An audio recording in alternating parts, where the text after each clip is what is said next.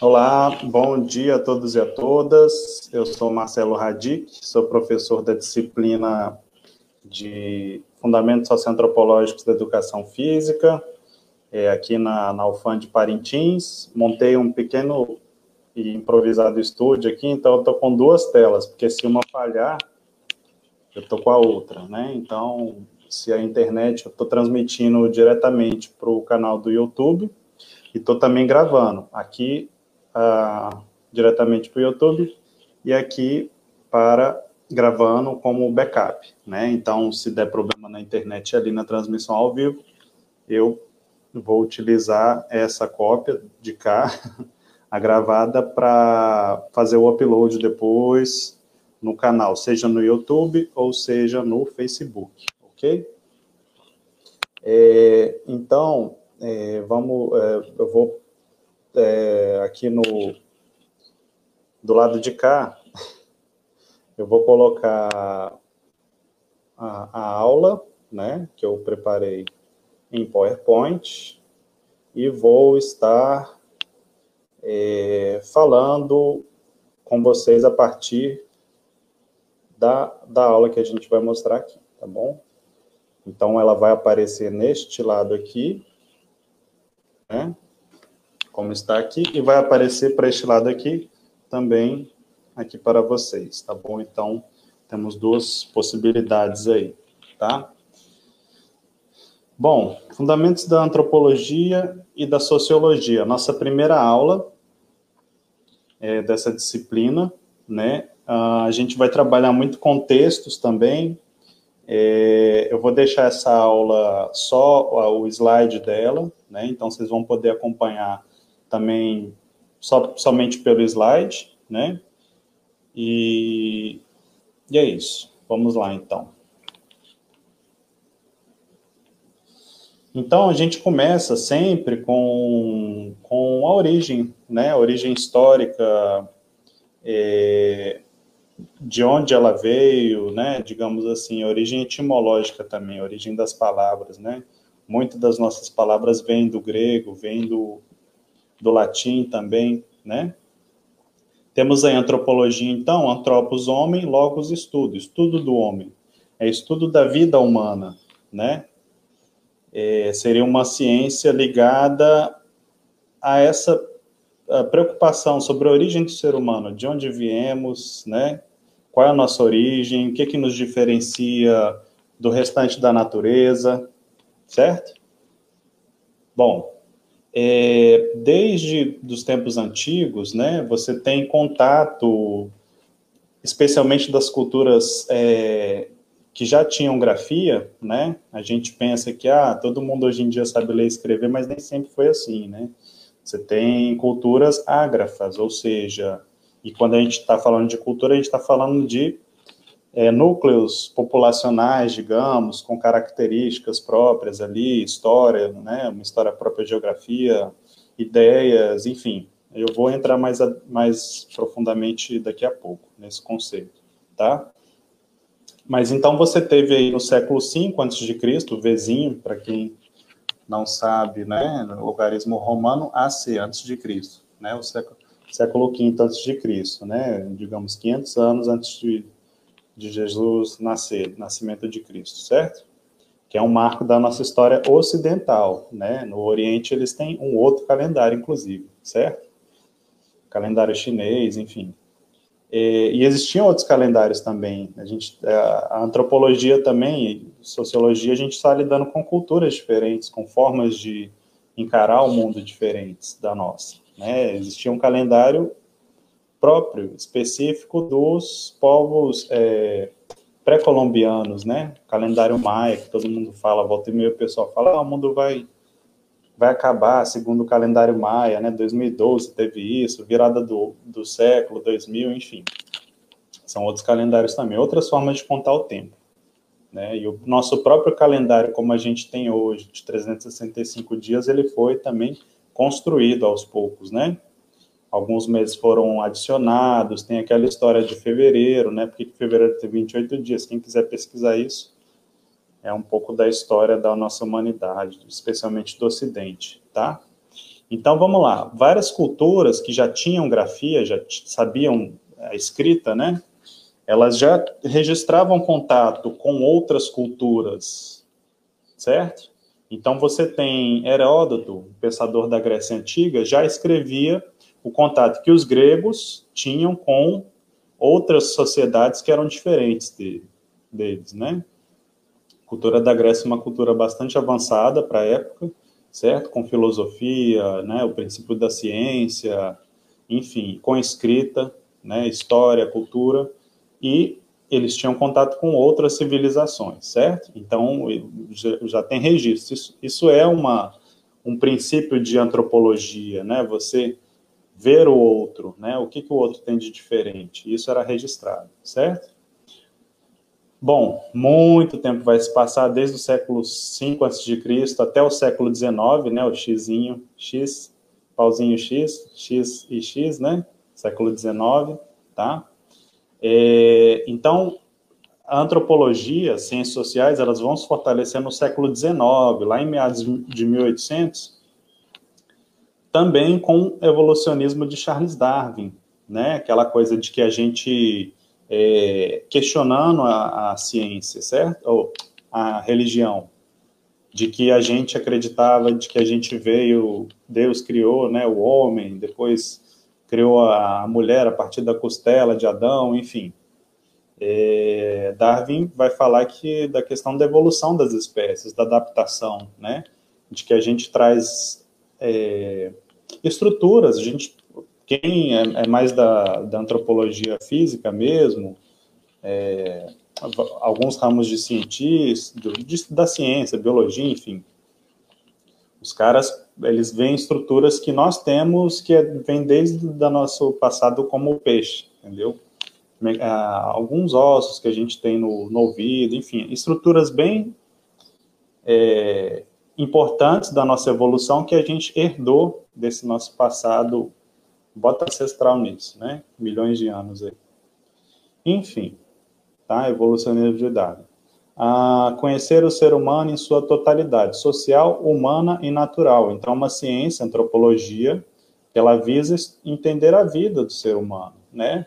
Socialmente, humana, né? Naturalmente, fisicamente, né? Você tinha um ramo na na antropologia, especialmente nessa época em 1800, que você visava é, entender o ser humano como raças. E isso gerou vários problemas é, para a vida prática, né? Inclusive você falar que uma raça, entre aspas, a gente não usa esse termo hoje em dia, tá? Esse termo raça, desde a Segunda Guerra lá com, com o Holocausto de Hitler, a gente não utiliza mais, certo?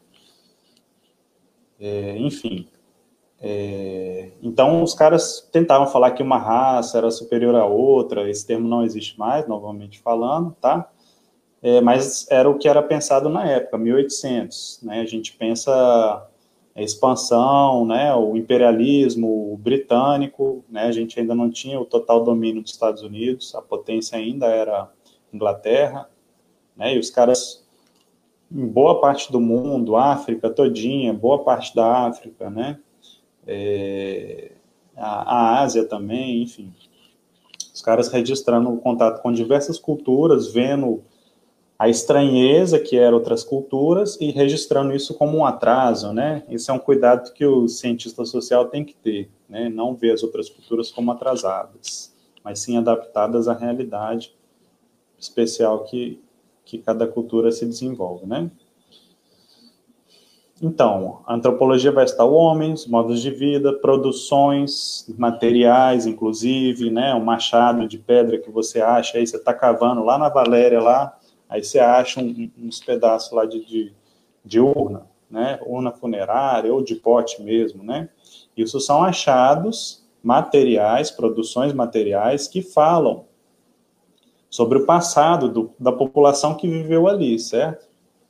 Comportamento também é importante, né? A, gente sempre, não sei, vocês já devem ter visto aqueles documentários assim, que vão falar de uma cultura diferente, a gente vai ver isso aqui, né, na disciplina.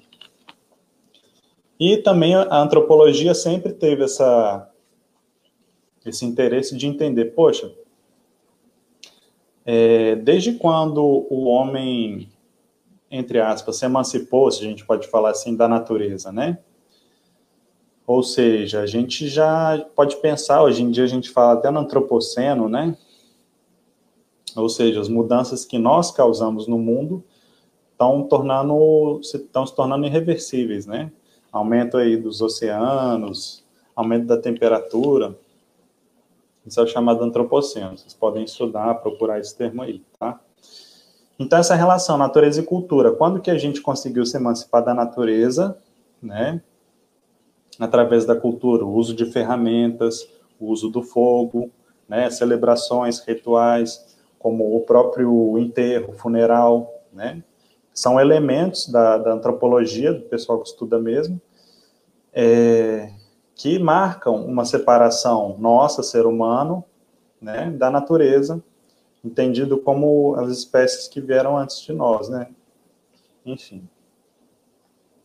Evolução, evolucionismo, né, de Charles Darwin, né, o macaquinho, né? Enfim, macaquinho, até chegar a nós aqui, né, o cara com a britadeira, de repente o cara aqui todo curvado de novo no computador, certo? Isso aqui era Marco Polo, né, uma gravura aí de 1260, né, não de 1260, mas Marco Polo viveu nessa época, né, século XI, e ele foi, ele é conhecido por ter ido ao Oriente, foi à China, né, que era um reino bastante avançado com escrita, com pólvora, inclusive, né, enfim, e ele relatou, então Marco Polo pode ser entendido como antropólogo também, né, de certa forma. E aqui uh, esse evolui, uh, evolucionismo darwiniano, né? Ele foi levado para um lado negativo que você começou a achar que essa questão, né? A gente evolui do macaco, enfim, você botar gradações de como uma se uma raça entre aspas fosse mais fosse superior à outra, né? Então aqui o macaco, né? Estudo do crânio, eles utilizavam muito isso, estudo do crânio né? E aí, para você falar que um, ah, o negro, sei lá, o negroide, como eles chamavam, é mais próximo do macaco, então ele é inferior, né? Isso também vai justificar é, políticas, inclusive, de escravidão, né? Então, foi, foi um mau uso da antropologia, né, da ciência. Beleza. Objeto de estudo, ou seja, o que, que a antropologia se interessa? né? Especialmente cultura, gente. Cultura, tá até aqui em caixa alta, é um termo central na antropologia, né? O que nos faz humanos, o que as sociedades humanas se diferenciam, como elas criam, digamos, significado no mundo, né? Cultura, tá bom?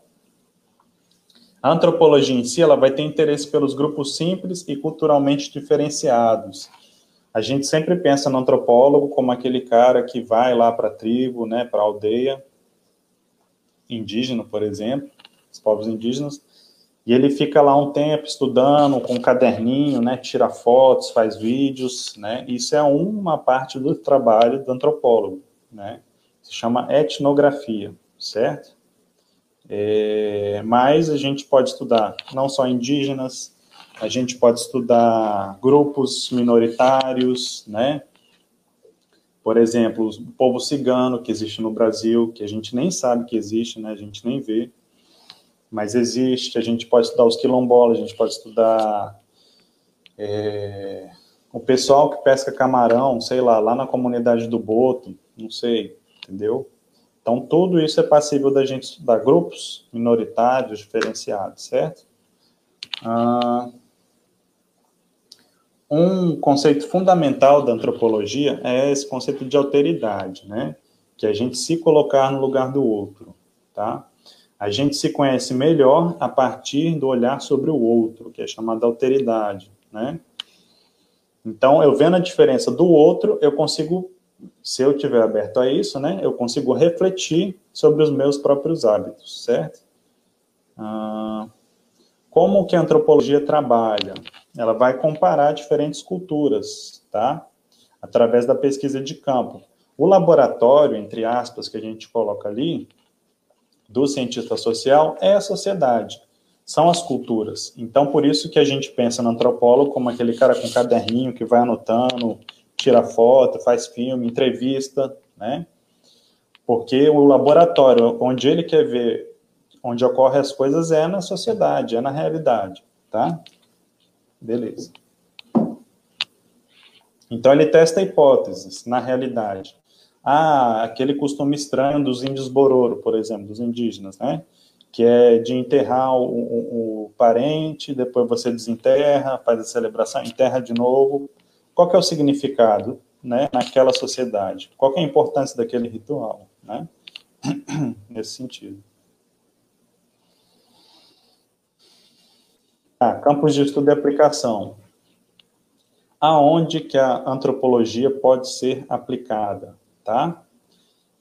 Existe a antropologia física, que vai trabalhar com a estrutura física do homem, né, que era aquilo que eu falei antigamente, estudo do crânio, né, diferenças do, do crânio, por exemplo, origem, evolução, né, você estudar fósseis, é, ferramentas, de povos que moraram aqui, por exemplo, Parintins, sei lá, na região, né? Paleontologia, somatologia, antropometria, que vocês devem conhecer essa palavra, né? Antropo, homem, metria, medir. A gente faz antropometria, né? Circunferência de braço, é, aquele plicômetro, né? Que mede a gordurinha. Quem já fez cinesiologia sabe disso, né? E também não só a parte física, mas a parte cultural também, né? O homem como um ser cultural. O comportamento humano é aprendido. Como que as sociedades aprendem a, as habilidades necessárias para viverem onde, onde elas existem, né? Aí você tem arqueologia, etnografia, estudo de culturas, né? Etnologia, linguística, né? Entender a língua, a partir da cultura entender entender a língua a partir da cultura, né, o contrário. Folclore, né, os mitos, ritos, enfim. Antropologia social, cultural e personalidade, enfim, são vários campos de atuação do antropólogo aí, de estudo, certo? E a antropologia, ela se baseia em várias outras ciências que podem ajudar a análise antropológica, né? Sociologia, psicologia, economia, política, história, geografia humana, é, demografia, que é o estudo das populações, né? Então, várias outras áreas vão complementar o estudo da antropologia, certo? Eu posso fazer, por exemplo, ligado mais à política. Eu quero estudar como que a barragem lá de, de sei lá, de Belo Monte afetou um determinado povo indígena, sei lá, os Munduruku, né? é nessa região, se eu não me engano. Enfim, eu sei que eles foram afetados por uma barragem, não sei se foi o Belo Monte, porque pode ter outro projeto.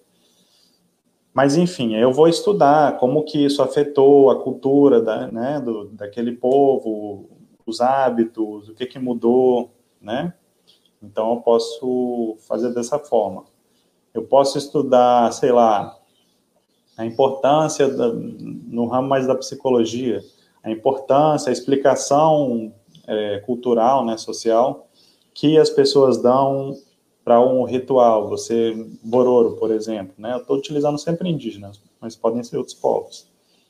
Que é você enterrar, depois você desenterra, celebra, né? Para a alma do morto, se tiver aí, depois subir, enfim. Os caras têm lá o entendimento deles do que, que é importante aquele rito, certo? Aí você pode tentar entender qual a importância daquilo, né? Aqui, né, o conceito de alteridade, né, achei legal essa foto, meio surreal, mas o que, né, o cara sair da sua cortina, poderia ser um espelho aqui, né, que o cara olhar olha só para si, ele sai para observar com, com outros olhos, né, observar de outra forma a realidade, certo? Necessária alteridade nas análises, né? Antropologia física, é, esse aqui é o chamado sambaquino, vocês já ouviram falar. Mas Sambaqui são.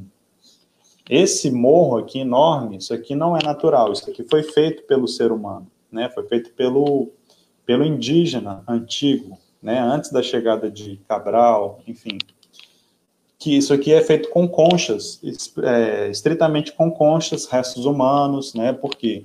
Porque os caras, é, os indígenas nessa época antiga, eles, eles tinham a questão de ser nômades, né? Nômades por quê? Porque eles se mudavam para onde tinham recurso, certo? É, o recurso de alimento, de, de segurança, enfim.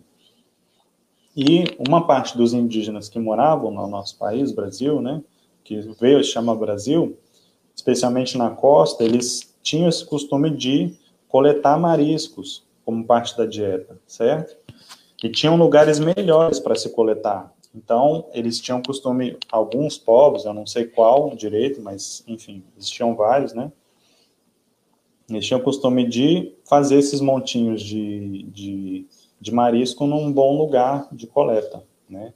E isso foi crescendo, né? Ia chovendo, isso foi se calcificando, foi virando uma pedra mesmo, né? E aí, nesse monte também, eles faziam é, cerimônias de, de enterrar parentes, né? Enfim, então se tornou um lugar de também de, de celebração, de, de, de, ritual, né? Não só associado à alimentação, mas também de ritual. Então, um antropólogo, né? Ele pode estudar isso aí. Ele vai entender. Às vezes ele acha uma ferramenta lá, ponta de flecha. Próximo ele provavelmente vai achar pedras é, cavadas que eles poliam, ponta de, de, de, de, como é que chama, de pedra, né? Flechas de pedra, machado, enfim, tá? E nos jogos indígenas, antropologia cultural, qual que é o significado, né, dessa corrida de tora? Né? Para um determinado povo indígena, as mulheres ainda, as mulheres fazendo isso, né? Interessante você poderia entender o que está ocorrendo ali, como é que é, né, que eles criam significados.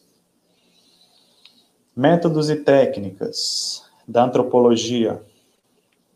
Você pode utilizar a história, né, buscar registros em, em como é que chama, em, em acervo, né, em, em documentos, estatístico, você pode fazer levantamento sobre a população, né, etnográfico, você pode ir a campo, ficar um tempo lá estudando, registrando, certo?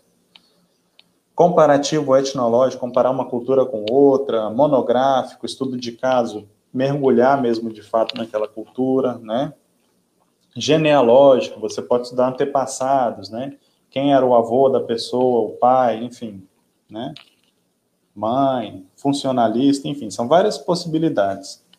O antropólogo vai a campo observar muito vai utilizar a observação participante, né, aquilo que eu falei do caderninho, o cara vai com o caderninho lá, vendo, anotando tudinho, tentando interferir ao mínimo, né, embora seja impossível, toda vez que você vai observar algo, a pessoa vai te ver lá, opa, o que, que esse cara está fazendo aqui, né? Mas ele tem que tentar mudar ao mínimo o, o comportamento normal daquilo que ele está estudando, né? Você não vai com uma roupa que chama atenção, você não vai falar muito, você vai mais observar, né, estar ali como o, o mínimo possível de causando interferência, porque você quer estudar aquilo, né? Entrevista é muito utilizado, conversas informais, né? Às vezes o cara com gravador ele fica é, não quer falar, às vezes você puxa para uma conversa mais informal, grava na memória e depois você escreve no diário de campo, né? Pode ser fotografia, com permissão, registro, né? Sentimento também, diário de campo serve para isso, né? O que você sentiu no dia, sei lá. Descrever, diário de campo, né? Então, a antropologia, ela funciona como uma teoria, né? Ah, eu acho que o funeral Bororo, ele tem essa função aqui na sociedade, né? Os caras fazem para o espírito não ficar na aldeia, né? Muitos, é, muitas etnias indígenas têm essa, essa visão, né, do espírito do morto não descansar, enfim. Então eles fazem os rituais para que ele siga a jornada dele, não fique no mundo dos vivos atrapalhando, né? Isso é uma visão, certo? Então o cara pensa isso, ele vai a campo, fica lá um ano, cinco meses, vivendo lá com os bororo, e ele faz a nova teoria dele. Descobre, não, na verdade eles fazem isso porque é, eles gostam, sei lá, eles gostam é uma resposta horrível. Não, né? Não é possível falar isso. Enfim, o cara pode encontrar uma outra coisa que nega a teoria que ele, que ele criou, certo? E assim segue a ciência. Então, aqui trago fotinhos. Então, pensando não só indígena, né? Isso aqui é o Darcy Ribeiro, um grande antropólogo, né? É, participou muito da vida política do Brasil, é, foi deputado, né? Se eu não me engano, foi deputado sim. E ele propôs uma. Inclusive, a nossa lei de diretrizes e bases tem muito da atuação do Darcy Ribeiro, certo? É, tem até aquele. Ah, não, desculpa. Eu confundi a coisa. É porque ele atuou muito junto com os irmãos Vilas Boas, que tem aquele filme do Xingu, né? Beleza, isso aqui, ó, muito legal, né? Um pouquinho diferente, né? Isso aqui o antropólogo trabalha com isso. Qual que é o significado dessa roupa aqui do caboclo lanceiro, né? Esse aqui é o caboclo lanceiro do, do maracatu, maracatu rural. O que, que é esse cravo na boca? Qual o significado disso? Por que, que o cara está pintado de vermelho? Por que, que ele tem uma lança, né? Então, tudo isso são elementos que o antropólogo vai estudar. Né? Ele quer entender por que o cara usa isso, né? Qual é o significado desses materiais que ele está utilizando, da dança que ele faz, né? Que é mais nossa área corporal, né? Então, são possíveis aqui, né, cerimônia de, de alguma louvação, pro, né, muito ligada à pesca, né, provavelmente é para Iemanjá, né, coisa mais negra você vê, enfim, a, a raiz afro-brasileira, né, então tudo isso é passível de estudo pelo antropólogo. Quando eu falo antropólogo, não é só o antropólogo o cientista social, né, o professor de educação física pode também ser um cientista social, né, você pode estudar como que é a dança dessa galera aqui, né, do maracatu, né, significado dos passos, né, assim como você pode estudar o boi, como é que é o boi das antigas, né, qual é o significado da dança, como que o tripa do boi faz, sei lá, entendeu? Claro, sobre um viés antropológico, você pode estudar aí sobre cinesiologia, sei lá o que, mas você pode estudar também sobre antropologia, né? Qual que é a, a a técnica corporal usada pelos, pelos, como é que chama? Pelos pescadores, né? Qual que é a função da criança aqui, entendeu? Então, tudo isso é passível de estudo pelo antropólogo, tá? Tá, legal, bacana, mas para que que serve, né?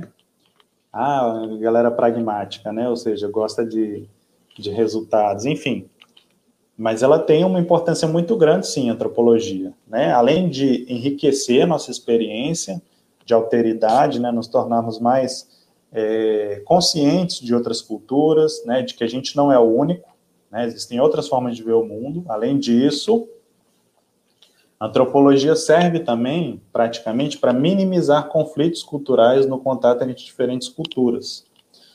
Vocês até viram recente agora, teve um antropólogo, né, muito triste, ele levou uma flechada no peito e morreu, né, por causa de ele estava em contato com, com etnias afastadas, né, que elas escolheram, elas conhecem o homem branco, sabem da desgraça que é, né, com doença, com garimpo, com madeireiro, grileiro, enfim, a desgraça total. Então os caras sabiamente fogem, eles fogem do contato com o homem branco, né?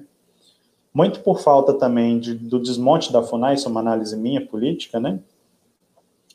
O atual desmonte da FUNAI, né, levou esse cara a se expor demais, né, sem a devida proteção, e ele acabou sendo, é, morreu fazendo o trabalho dele, né, que era o contato com essas, com essas etnias afastadas, né. É muito melhor o antropólogo ter contato com eles do que o garimpeiro. Né? O garimpeiro ilegal, especialmente, ele vai ali realmente para matar mesmo. Né? O índio, o indígena na, na, no ofício dele, lá no ofício não, chamar de ofício não, né? coisa ilegal dele ali é um empecilho, tá? Ele vai matar mesmo. Enfim, é, então o antropólogo faz esse trabalho, né? Vai buscar soluções para os problemas sociais modernos nesse contexto pô, a gente está falando aí em, em, modernidade, né? Enfim, tá aí o Bolsonaro querendo explorar a Amazônia, junto com os Estados Unidos, né? Enfim. Isso vai causar problemas, né? Essa visão, ela causa problemas. Quem, quem mora lá, né? Quem já mora lá séculos, milênios, digamos, sabe como, como viver naquele, naquele meio, né? Você vai entrar em conflito. A árvore para o cara que vai explorar é dinheiro. A árvore para o indígena é vida, né? é parte da vida dele. É, não tem como você matar, destruir o rio, destruir, né? Claro que eu estou falando no geral, a gente fala indígena hoje em dia, né? E indígena não é só o cara que está na floresta, né? Ou não, no cerrado, né? Tem indígenas em diferentes partes do país. Indígena está na cidade também, usando celular, que isso é o que eu instiguei vocês na pergunta, né? Enfim, depois a gente entra nisso aí. Então ele vai buscar soluções para problemas sociais, né? Ou você vai demarcar a reserva, né, indígena, deixa o pessoal viver lá, ó, você explora fora da reserva. A reserva tem que ter o, o necessário para esses povos viverem, o que é difícil, né? Porque eles eram culturas de, de como é chama, de no, nomádicas, né? Nômades, né? E também ele vai minimizar conflitos gerados pelo colonialismo, essa coisa de você chegar destruindo, destrói nascente, né? não só indígena, comunidades quilombolas, comunidades ribeirinhas, comunidades pesqueiras no Espírito Santo, Rio de Janeiro, você tem os caiçaras, né? Ah, eu vou construir um porto ali, né? O porto gera problema, gera sujeira, se acaba com mangue, se acaba com mangue, se acaba com os peixes, né? Recife, por exemplo, construir um porto perto lá, Resultado, aumentou o ataque de tubarão. Né? Ninguém mais pode entrar na praia lá, que era a principal de Recife, acho que é Boa Viagem, enfim. Nunca foi, quero conhecer. É Fortaleza, desculpa. Enfim, tem que conhecer um pouquinho mais do Brasil também. Problemas gerados pelo colonialismo, proje projetos de desenvolvimento humano, a gente tem que questionar o que é esse desenvolvimento, né? Coexistência com populações tradicionais, né? São populações mais frágeis, Tá? O discurso do desenvolvimento é um discurso, infelizmente, que ele vai passar o trator por cima das populações tradicionais. Né? O discurso, se a gente for deixar na gana do mercado, na gana, é, no interesse do mercado puro, os povos tradicionais são um empecilho para o desenvolvimento. Né? Então, tem que ter essa, esse balanço, essa defesa desses povos, que inclusive eles podem ensinar, porque esse desenvolvimento que a gente fala é um desenvolvimento, na minha opinião, burro, né? Porque você pega o conhecimento que o indígena tem, um indígena, um quilombola que conhece as ervas lá, conhece uma forma de se relacionar com o corpo diferente, né, com traga menos doença, e a gente não aproveita isso, até para ganhar dinheiro mesmo, no sentido não só ganhar dinheiro para mim, mas também devolver para essas populações, né? Infelizmente, é, ou no mínimo registrar isso. O que acontece? As pessoas estão morrendo, seja de, de morte matada mesmo, garimpeiro, grelheiro, que está muito em alta agora, né? Ou seja, pela idade mesmo, é um conhecimento que vai morrendo com essas pessoas, né? O indígena com muita sabedoria morre, morre o conhecimento dele sobre ervas, enfim. Né? Isso não é registrado. Quem vai registrar isso hoje em dia é o pessoal dos Estados Unidos. Né? Outro dia eu estava vendo uma matéria que o jambu, esse que a gente bota no, no, no tacacá, que eu não gosto muito não, mas é bom. Se for bem feitinho, é bom. Sou muito fã não, mas eu gosto também. É...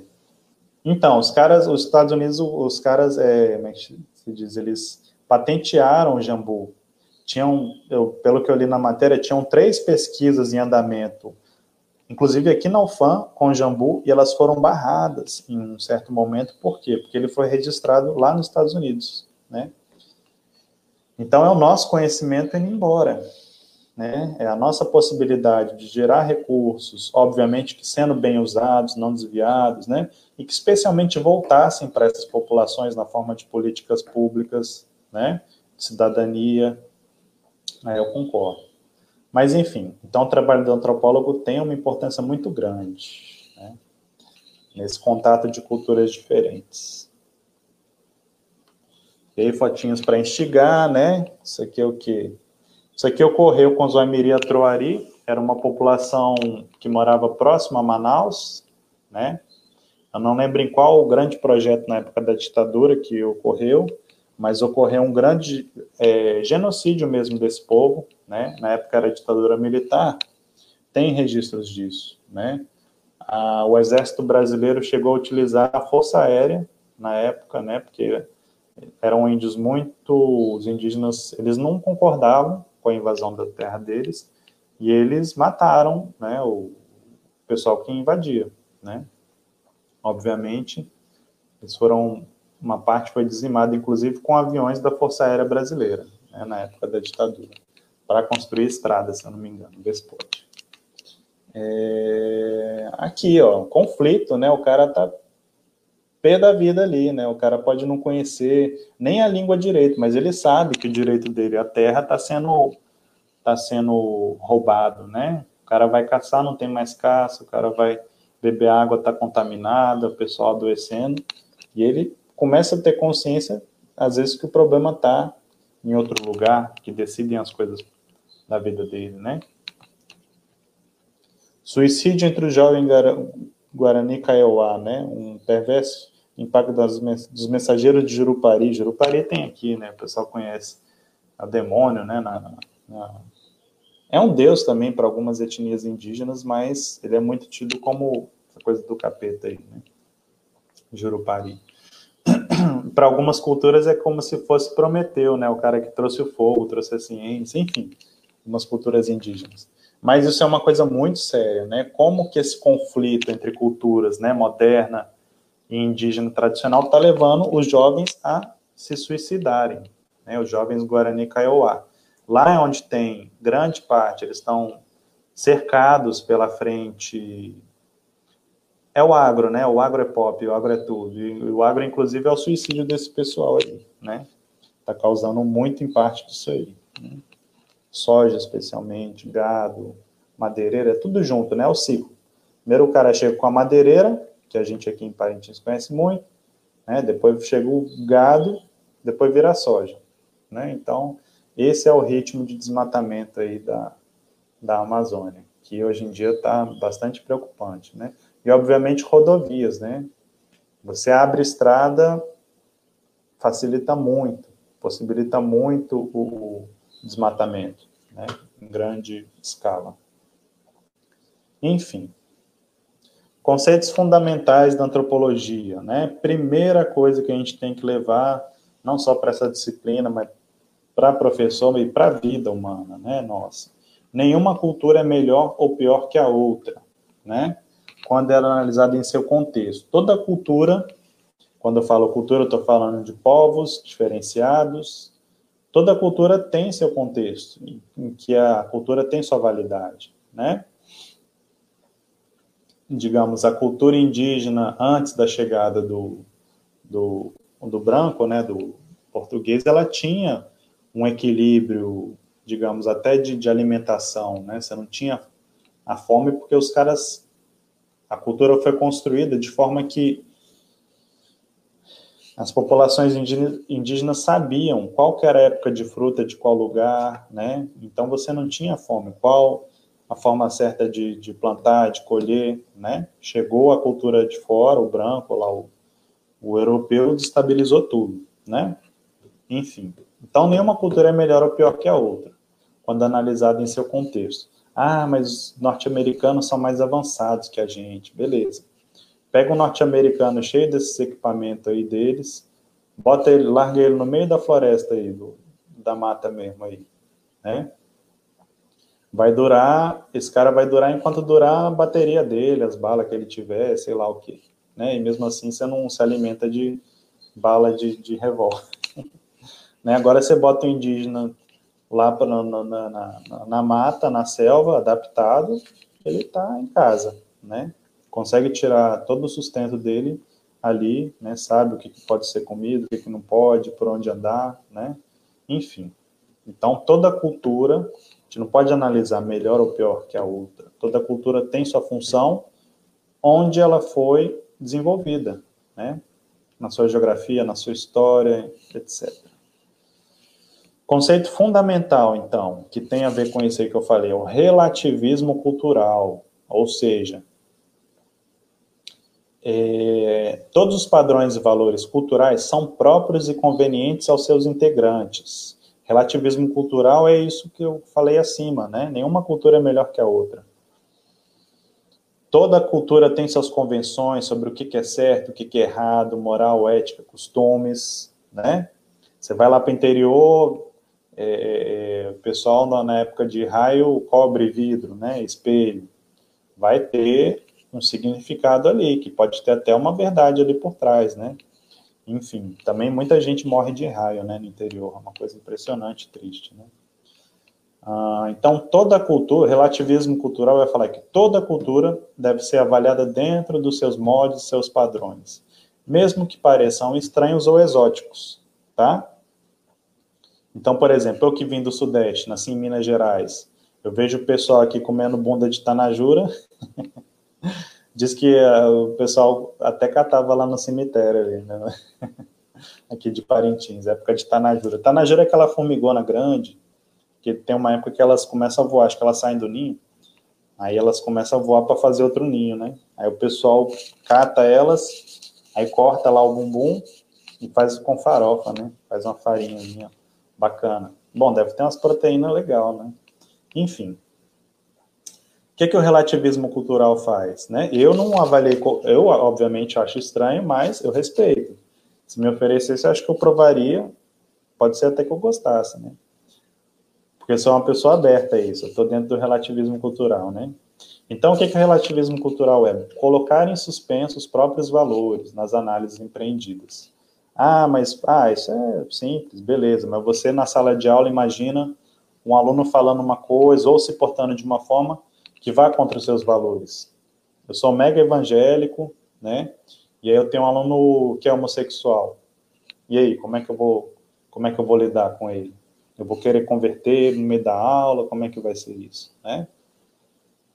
Pensando que a gente está num país laico, né, democrático, né, a escola é laica, eu acho que não é, uma, não é o lugar certo para você querer converter a pessoa, né? Enfim, minha opinião. E o relativismo cultural, ele prega uma atitude mais justa e humana, né? Justa por quê? Porque você aceita o outro. Obviamente que a gente tem que tem costumes que são deletérios mesmo e influenciam negativamente na vida dos outros, né?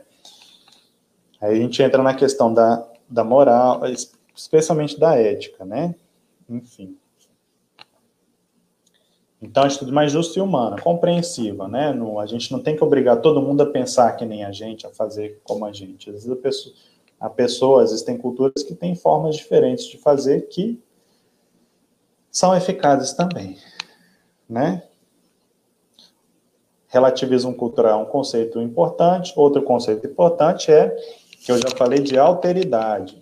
Alteridade é a base do antropólogo. Todo antropólogo tem que trabalhar a alteridade, que é se colocar no lugar do outro, né? E de se observar a partir do olhar do outro. Outra cultura. Desculpa. Acontece. Então, se reavaliar, né? Precisando de água, não trouxe água.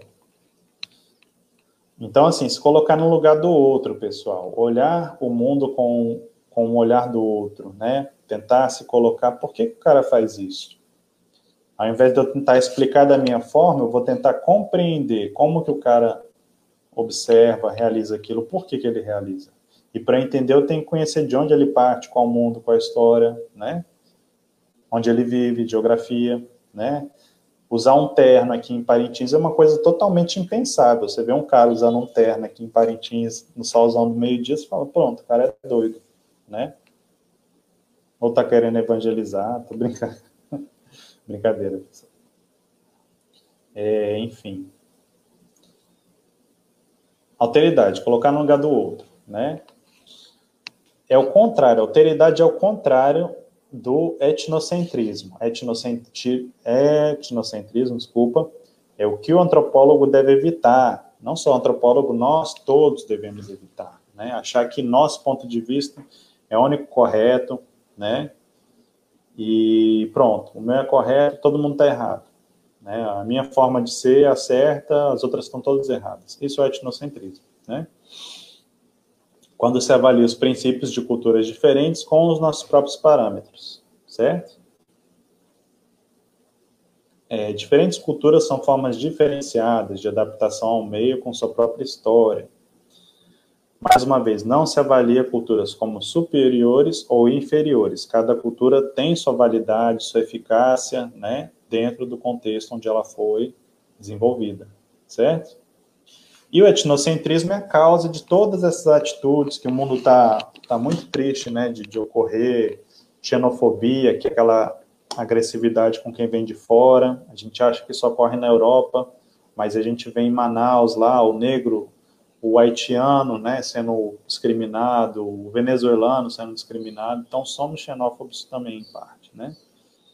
Agressividade verbal, é, contra quem vem de fora, né? É, eu até botei o termo que hoje em dia o pessoal falou haters, né? O pessoal que vai só para entra no site só para bagunçar a coisa, né? Então é baseado em uma visão de ah, eu sou certo, todo mundo é errado, eu não quero debater, pronto, né? Isso é o etnocentrismo. Tá? Não se abrir à visão do outro, né? E não querer dialogar também. Então, eu coloco aqui elementos aí, né, do, do da, desculpa, conceito fundamental. Coloco elementos para a gente pensar, né, poxa, a gente tem um boi, né, uau, boi de Parintins, né, é o boi bumbá, mas você tem um bumba meu boi daqui do Maranhão, né, você tem diferentes culturas que vão estar mescladas, criando o que a gente conhece como boi bumbá hoje em dia, né? Se a gente pensar, por exemplo, que antigamente era o Grão-Pará, né? Amazonas e Pará junto, daí vem essa essa briga que eu não entendo, por que vocês têm, amazonense e paraense, né? Eu não sei por que, que tem isso. Gosto pra caramba das duas culturas, adoro o Pará também, gosto muito do Amazonas, adoro Amazonas, enfim, vocês têm isso aí, né? Eu não entendo por quê. É, adoro os dois, né? Mas tá tudo misturado, é até interessante você ver no boi, tem aquele grupo da, da, do pessoal que sempre vem lá de, de Santarém, né? Para dançar. Eles botam também um pouco da. Como é que chama? Do. Oh, meu Deus, fugiu o nome. Carimbó, né? E veio lá do Maranhão, e não só no Maranhão, você tem o boi de boi de mamão em Santa Catarina, você tem boi de matraca, tem várias. Aí você vai pegar a história, a antropologia, de onde veio, né? veio, sei lá, dos padres que trouxeram, né, para evangelizar, passar a questão do renascimento de Cristo, né, como passar através de uma de um, um mito, né, uma mitologia, né, que é o renascimento do boi, né, pode ser uma história possível de ser. Para você entender o que, que é esse fenômeno do boi, né, e como que isso virou diferentes culturas, né, em diferentes locais, diferentes geografias, né, aqui você tem o boi bumbá, aqui você tem o carimbó, né, aqui você tem o bumba meu boi, aqui o boi de mamão, enfim, né. Nenhum é melhor que o outro, todos têm suas coisas legais, suas coisas que tem que melhorar, obviamente, como tudo no ser humano, né, toda cultura tem isso. Então, a gente falou muito de cultura, conceito de cultura. Obviamente, eu poderia fazer um curso inteiro de 60 horas sobre isso. Não sei nem se eu teria cacife para isso, mas é muito complexa essa discussão de cultura. Mas vamos dar pelo menos uma pincelada aqui, né? Conceito de cultura. Cultura, como eu falei, é o conceito básico da antropologia, né? Objeto de estudo da antropologia. Colere, né? Aí acho que já é latim, se eu não me engano cultivar, instruir, cultos, cultivo, instrução, né? A gente fala cultura, a gente entende, ah, o cara é culto, né? Ou seja, ele cultivou aquela sabedoria, aquele conhecimento, como? Lendo, estudando, observando, entendendo, né?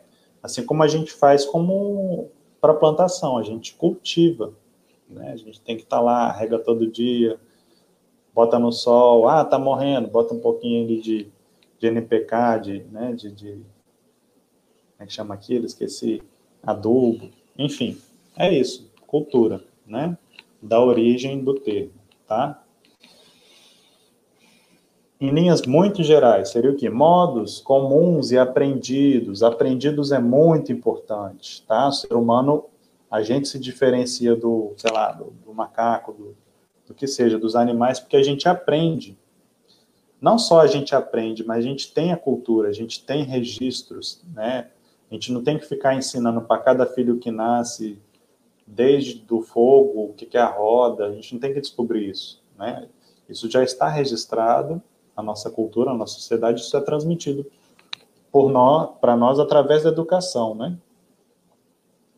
Em sociedade, tá? Então, cultura é isso. Modos de vida aprendidos, né? Que são transmitidos, né? Por uma sociedade. A gente pode analisar a cultura por ideias, conhecimentos, crenças, símbolos, valores, normas, atitudes, padrões de comportamento, instituições, técnicas, artefatos, várias formas que a gente pode estudar a cultura, tá?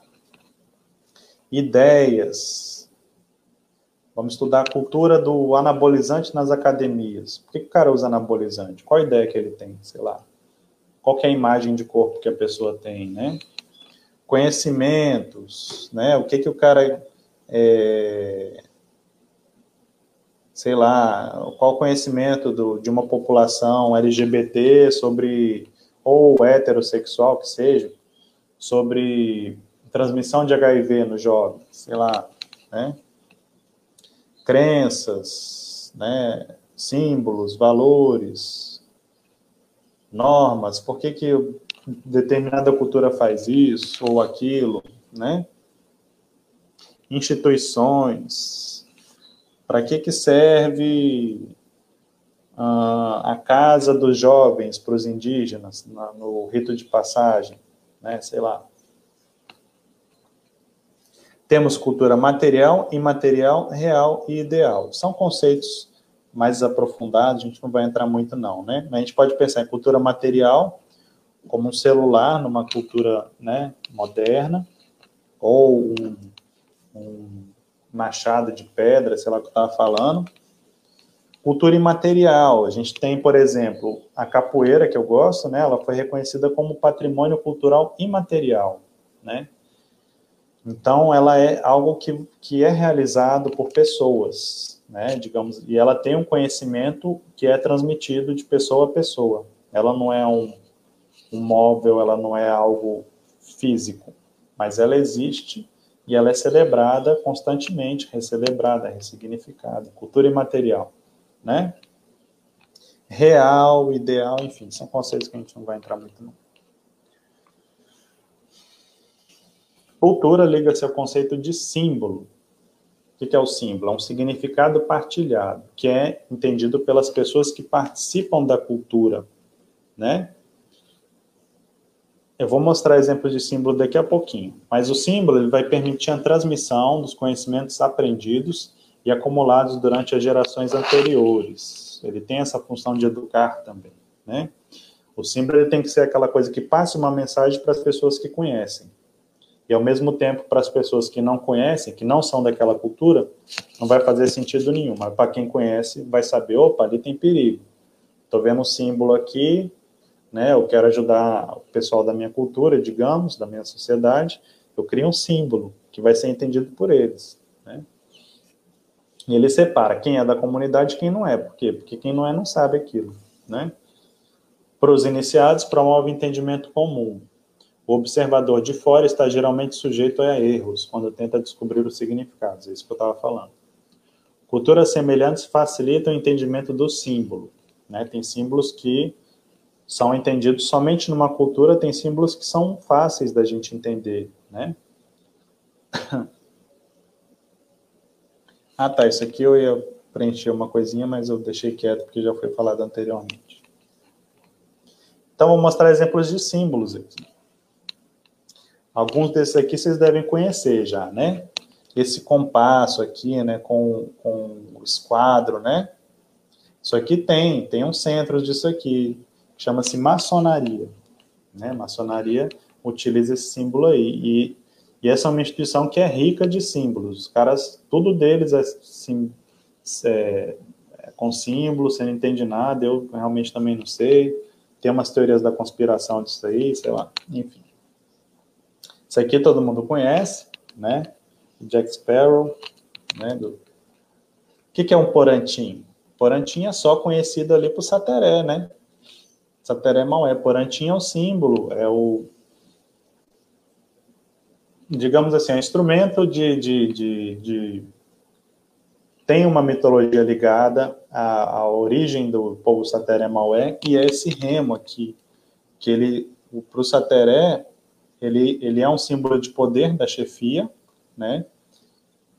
E ele tem toda a história do povo Sateré Maué gravada nesses grafismos, que são os risquinhos, é uma coisa bem interessante. É um símbolo que se você vê, se é de fora, você não conhece o que, que eu te falei, você fala, pô, que remo bonito, né? Legal. Vou botar na minha sala aqui e tal. E aí você não sabe do significado que tem para esse povo, que são pro Sateré Maué, né? Vai que tá cheio de visagem lá, vai encher tua casa de visagem. e você não sabe. Por quê? Porque você não conheceu a cultura de onde veio, né? Mas o... Tô brincando. O Porantim não tem essa coisa de visagem, não. É um símbolo muito importante para a cultura Sateré Maué, que trata da história, né? Tem várias lendas, vários mitos de origem do povo Sateré Maué, o Tuxaua, né, o Tuissá, como eles chamam, vai conseguir ler, né? É como se fosse, entre aspas, se a gente pode fazer uma comparação bem tosca, a Bíblia, digamos assim, né? Ou seja, onde está a história deles, né? Oral, enfim.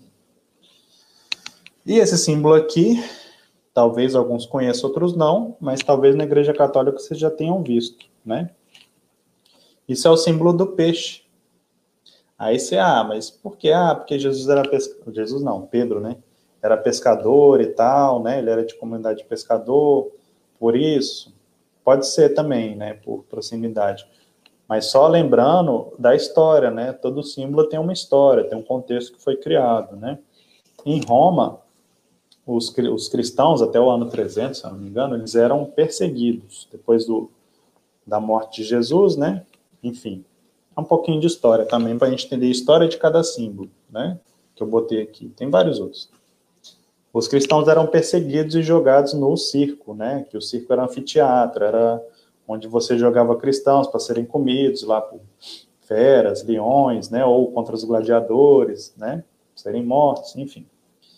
E o cristianismo, ele era perseguido, não digo nem catolicismo, cristianismo mesmo, né? os seguidores de Cristo na época, né? De Jesus, enfim. E para eles não utilizar, para eles utilizarem um símbolo que só eles conhecessem, se eles podiam confiar naquela casa, se eles não iam ser é, delatados, né, para as autoridades romanas, eles utilizavam muito dessa coisa do peixe, da simbologia do peixe, né? Então era o símbolo que ilustra bem esse conceito de comunidade, criar um símbolo para somente aquelas pessoas da comunidade entenderem aquilo e as pessoas que não são não entenderem. Isso foi feito, obviamente, de propósito. Isso era para o romano, na época lá de, de, depois de Cristo, não entender, passar batido, mas quem era da comunidade entendia, né? De proteção, no caso, que era essa função, né? Cultura. Cultura é um processo contínuo, não estagnado, está em movimento e em contato com outras pessoas. Toda cultura está em processo cultural, está em movimento. Uma cultura é que nem uma pessoa, se ela está parada, muito, ela está morta, né? Toda cultura ela tem que se ressignificar, né? Se renovar. Até porque o mundo se renova, né? Então você tem aí mudança cultural, né? Introdução de novos elementos, o abandono de antigos. Aí entra aquela discussão lá daquela fotinho que eu botei lá na, na introdução, né? Do site lá do Classroom, o índio com celular, né? Ele não deixa de ser índio, indígena. Índio é um termo errado da gente falar, né? No mínimo deve falar povos indígenas, né? Então, digamos, um indígena, né, que eu não sei a etnia, provavelmente é do Xingu. O melhor era falar, ah, o, o, o índio Bororo lá que está usando o celular, se eu soubesse o nome dele, era até melhor de falar, né, que a gente gosta de ser chamado pelo nome, né? Não é porque é indígena que a gente vai utilizar de outras regras de como a gente gosta de ser chamado, né? Enfim, então o cara lá, né, o indígena, ele não é porque ele está usando o celular que ele deixa de ter identidade indígena. Não é porque ele não anda mais com aquela roupa, que ele está com outra, que ele deixa de ter identidade indígena. Só um parênteses, né, para são normas internacionais. Para a gente reconhecer, ser reconhecido como indígena, primeiro a gente tem que se autodeclarar indígena, né? Tem critérios objetivos aqui no Brasil, tem a RANI, que é aquela identidade que a FUNAI oferecia. Hoje em dia, se eu não me engano, com tanto de retrocesso que a gente tem vivido, até isso parou de ser feito, né? A FUNAI foi desmontada. Mas era um documento que falava que o cara era indígena e tal, para ter acesso às políticas, né? Mas, enfim, primeiro é autodeclaração, segundo é reconhecimento da sociedade. Né? Então, não adianta eu só me autodeclarar se a minha comunidade, sei lá, seja Satéria Maué, seja Iscariana, seja Bororo, Walapiti, o que seja, não me reconhecer. Ah, o fulano de tal, ele participa, ele é Satéria Maué, ele é do clã, do Açaí, do Gavião Real, sei lá.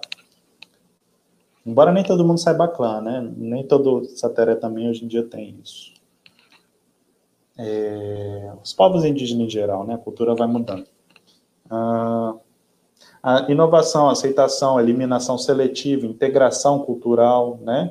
No caso, é uma mudança cultural de integração. O cara tá usando o celular, mas tá gravando os caras lutando lá, o Uka, que é aquela luta que eles estão fazendo lá, para postar no canal dele no YouTube que o cara tem. Olha que coisa legal. E o cara, assim, vai dando continuidade à cultura. Ele está mostrando para uma pessoa branca que nem eu, sei lá, que é de fora, a vitalidade da cultura dele. Isso é muito legal, né? Difusão cultural, difusão de uma sociedade a outra, né? O iPhone que vem lá dos Estados Unidos, a gente fica apaixonado, né? Aí tira foto com o iPhone, assim, a parede falta rebocar, mas o cara tá lá, né? Com o iPhone e tal, todo feliz, né? Não recrimino, não, mas eu acho muito caro. Difusão cultural, necessidade, vantagem, adaptação, imitação, estímulo, né? Um caso da antropologia bem interessante que tem num livro é, de Darcy Ribeiro, aquele cara que eu mostrei, chama Meus Índios, Minha Gente, se eu não me engano, o livro dele. Que ele fala, um diário dele, de com, quanto tempo ele viveu lá com os com os urubu capó, que eles não gostam desse nome também de serem chamados, do Pará. Aí ele conta de um caso né, disso aqui, ó, difusão cultural, né? De que eles estavam com, em contato com um povo indígena muito isolado e eles tinham, eles tinham já a tecnologia do fogo, mas era aquela coisa de, de bastãozinho, né? De fazer o fogo, difícil pra caramba e tal. E aí eles estavam na mata, caminhando de um lugar para outro, longe. Começou a chover e, e os indígenas estavam, não lembro qual, se era Urubucapó, eles estavam carregando fogo para não apagar, né? Porque apagou já era, você vai ter que acender de novo, né?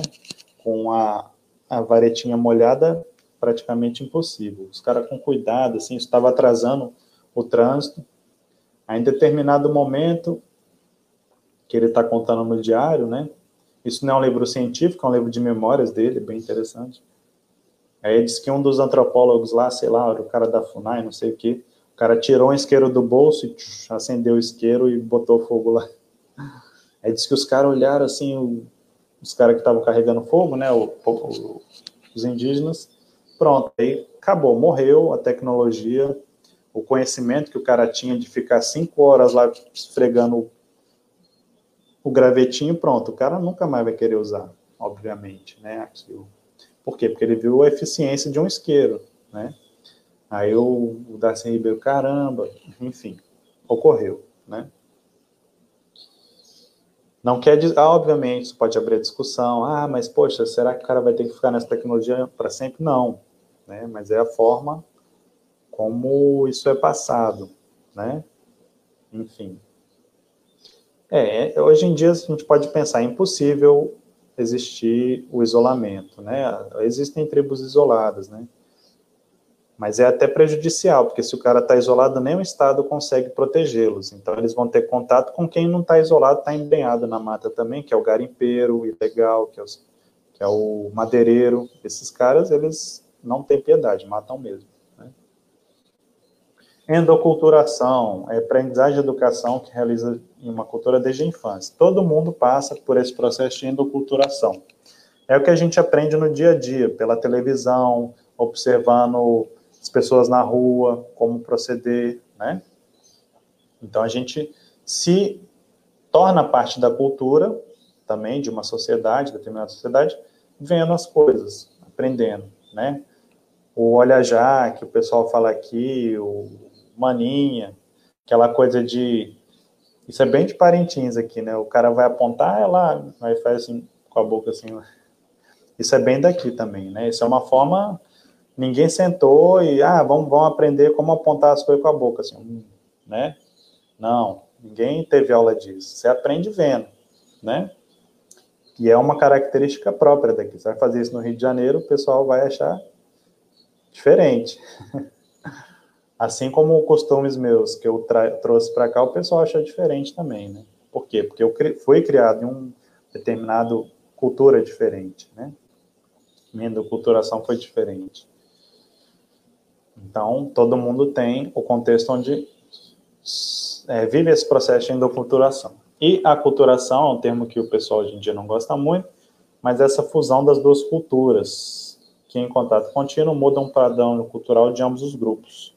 Assimilação, sincretismo, transculturação, né, troca de elementos culturais. A gente também não deve pensar que essa coisa de aculturação seja não cultura, né?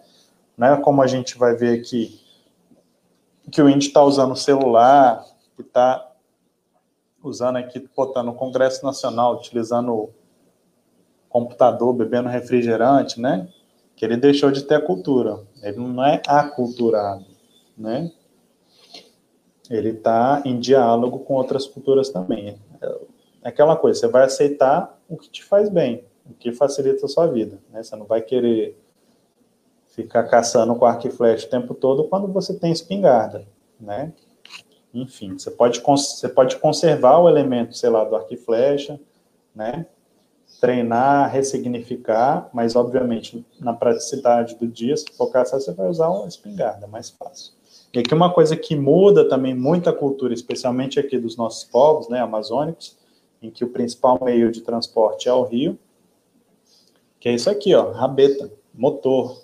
Antes você fazia no remo, Parece que antigamente existia até vela, né? O pessoal botava vela também para ir com o vento, né? Mas quando você chega o motor, mudou muito a cultura. Isso mudou muito toda a forma de, de relação aqui no Baixo Amazonas, todos os rios amazônicos, todas as comunidades abastecidas pelos rios, né? Beleza. Terminamos antropologia, vamos falar um pouco sobre sociologia, tá? Bom, é também uma ciência da sociedade, né? Ela não vai emitir juízo de valor, falar que, mais uma vez, que o, tal cultura faz coisa errada, entendeu? Ou que a minha cultura é melhor, mesma coisa. Mas ela vai observar a sociedade de maneira sistematizada, científica, e vai buscar explicar, compreender e explicar, né? Então, a sociologia estuda os valores e normas que existem de fato na sociedade e tenta identificar e classificar as relações entre esses componentes da sociedade, sem, no entanto, julgar a sociedade nem os homens e os seus atos, tá? É, eu posso fazer um estudo sobre algo que eu não concordo, mas eu vou tentar ver algo que eu não concordo de maneira científica, sociológica, né? E vou, posso emitir meu, meu juízo lá no final, né? Mas o estudo tem que ser isento, senão não é uma ciência, né? Isento ao máximo, né? Dizer impossível. Sociologia ela vai entender o senso comum. O senso comum é essa coisa de comer manga e, e leite, morrer, né? É o de é, tapar o espelho em, em dia de tá caindo raio, né? Isso é o senso comum. Qual que é a base de verdade disso aí? de onde vem esse costume, né? A sociologia pode entender isso aí. Sobre o funcionamento social, interesses, preconceitos, sociologia vai trabalhar muito para quebrar preconceitos que a gente tenha, tabus prejudiciais, né? Seus conhecimentos podem auxiliar em intervenções na sociedade, planejamento social, políticas públicas, eu distribuo vaso sanitário nas comunidades é, rurais de Parintins, como foi feito. E aí você volta lá um ano depois, ninguém está usando o vaso sanitário. Tem gente plantando cebolinha, salsinha, fez de vaso mesmo, de planta, né? Por que será, né? Como que as pessoas significaram aquele que foi recebido de uma forma, às vezes, sem instrução, sem infraestrutura básica, né? De você conectar o cano, tá, você vai, deu descarga, vai para onde isso aí, né? Então é melhor usar a fossa, né? Então, conceitos, né, do senso comum, né, comer mangue e leite, o cara morreu aí, né, é... conhecimento sobre um fato social, que é nascer, né, esse estudo muito legal, estudo da, da Fiocruz, né, Nascer no Brasil, aí ele vai falar frases que as mães ouvem, né, ouviram nesse estudo, né, é... Frases ouvidas durante o parto. Então, 77% das mulheres entrevistadas não ouviram coisas é, toscas, digamos assim, né, durante o parto, que é a chamada violência, né? Mas, por exemplo, 15% das mulheres que foram entrevistadas ouviram frases do tipo: Não chora, que ano que vem você está aqui de novo, né? 14% ouviu. Na hora de fazer, não chorou. Não chamou a mamãe. Por que tá chorando agora? A mulher, ela berrando para ter o filho, dor do parto, né? Aí ela ouviu isso aí, você imagina. Se colocar, alteridade, né? Se colocar no lugar da pessoa. A mulher tá lá berrando para ter o parto. Se gritar, eu paro agora, o que estou fazendo? Não vou te atender, né? Isso. Enfim. Se ficar gritando, vai fazer mal pro seu neném. Seu neném vai nascer surdo não tem base científica nenhuma, né, essas frases. É mais naquele momento ali que a mãe está gritando, desesperada de dor, né? Isso é uma violência, né? Um estudo sociológico feito para entender um, uma coisa importante que é o parto e como violências são faladas para as mulheres, né, que estão tendo parto. Então, um estudo sociológico pode ser para isso, um estudo muito legal, sociologia da saúde, né? da Fiocruz. Sociologia e ciência. Sociologia não é você emitir e falar o que você pensa, não, é você fazer ciência, né? Embora não emita juízo de valor, tal, tal ato está errado ou certo, né? É, o compromisso é com a verdade, tá? Naquele estudo ali, o cara pode até criticar a forma como foi falado aquelas coisas lá do parto, né? Mas ele primeiro vai tentar entender o contexto, Aí ele vai falar, poxa, mas o atendimento é muitas mulheres para atender, tem poucos recursos, poucos profissionais, né? O cara tem que chegar a esse ponto também, não é só criticar um enfermeiro, a enfermeira, um técnico que falou isso, ou o próprio médico também, né? É, é você entender o que está ocorrendo, em que contexto, falta de recurso do SUS, falta de capacitação das pessoas, né? Enfim. Mesma coisa, que nem antropólogo, sociólogo coloca em suspenso seus valores e preconceitos nas análises. Mesmo que eu não concorde com aquilo que eu estou estudando, eu vou tentar botar em suspenso as minhas ideias sobre aquilo para analisar. Como qualquer ciência, os conhecimentos produzidos são provisórios. O que eu descobri hoje pode ser que um outro cara vai estudar aquilo mais à frente, a partir do que eu estudei, e vai refutar, vai, vai negar o que eu falei, né? E ele vai ver outros significados, até porque a cultura vai mudando, né? Explico o que pode ser observado nas relações sociais. Sociologia estuda isso, relações sociais. Antropologia é mais a cultura em si, né, bruta ali, né, é, em transformação também. Sociologia vai ent tentar entender, especialmente na nossa sociedade moderna, né, como que as relações sociais funcionam na sua regularidade, na maior parte do tempo, né? Então, mesma coisa, o sociólogo também vai a campo, ele vai observar, né? Ficar ali meses observando aquilo, aquilo ocorrer, né? Participa para compreender, classifica, então busca explicar as relações sociais em seus significados, né? Por que, que as enfermeiras, os técnicos né, de enfermagem falam aquilo para as mulheres?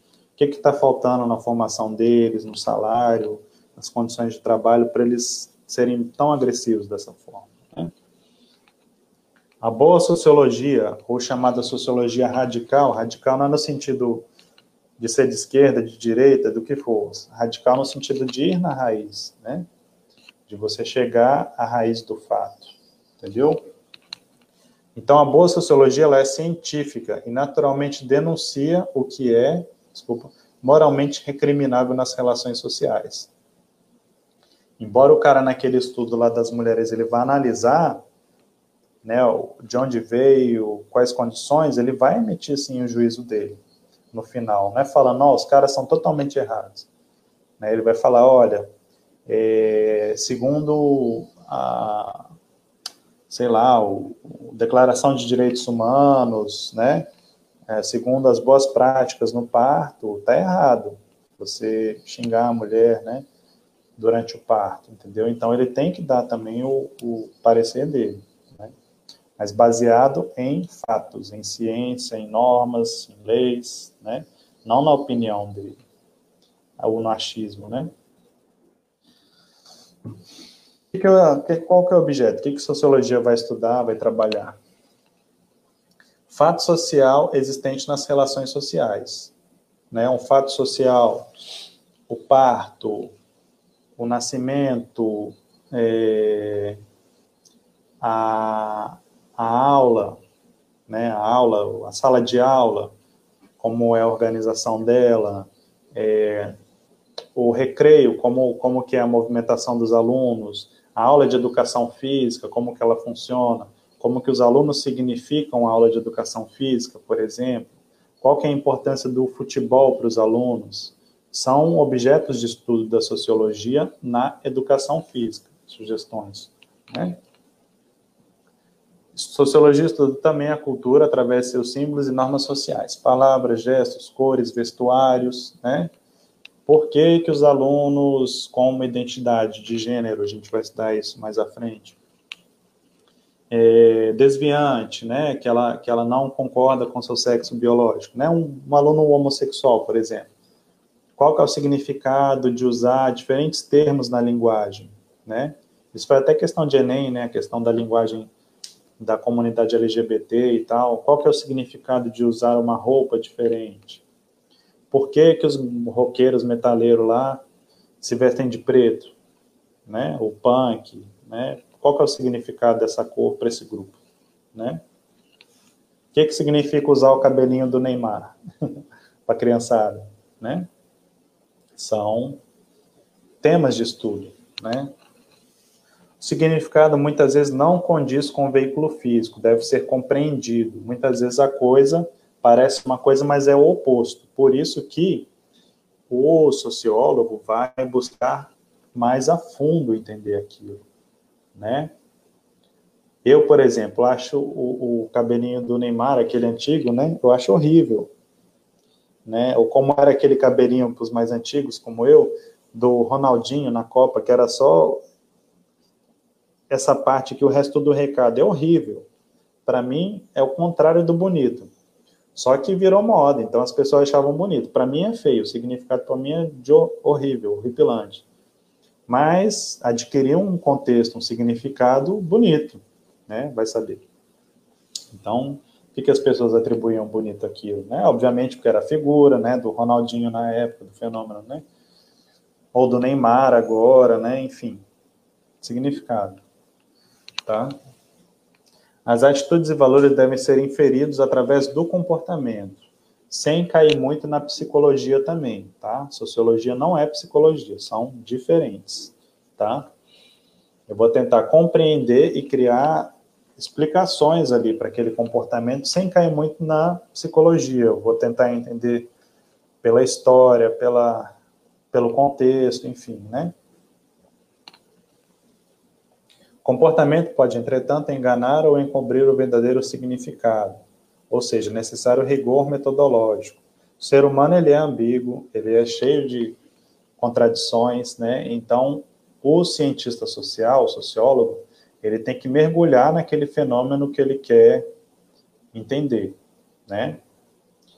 Então, por quê? Porque as aparências podem enganar no fenômeno, como eu falei do cabelo, que eu acho feio, e tem um símbolo de, boni de ser bonito ali, né? É, a gente pode pensar em vários outros exemplos, tá? Então, várias obras que eu acho legal, né? Importantes, tudo, tudo isso feito por sociólogos, né? Gilberto Freire, Casagrande Senzala, é um sociólogo muito importante, mas também muito controverso, muito questionado.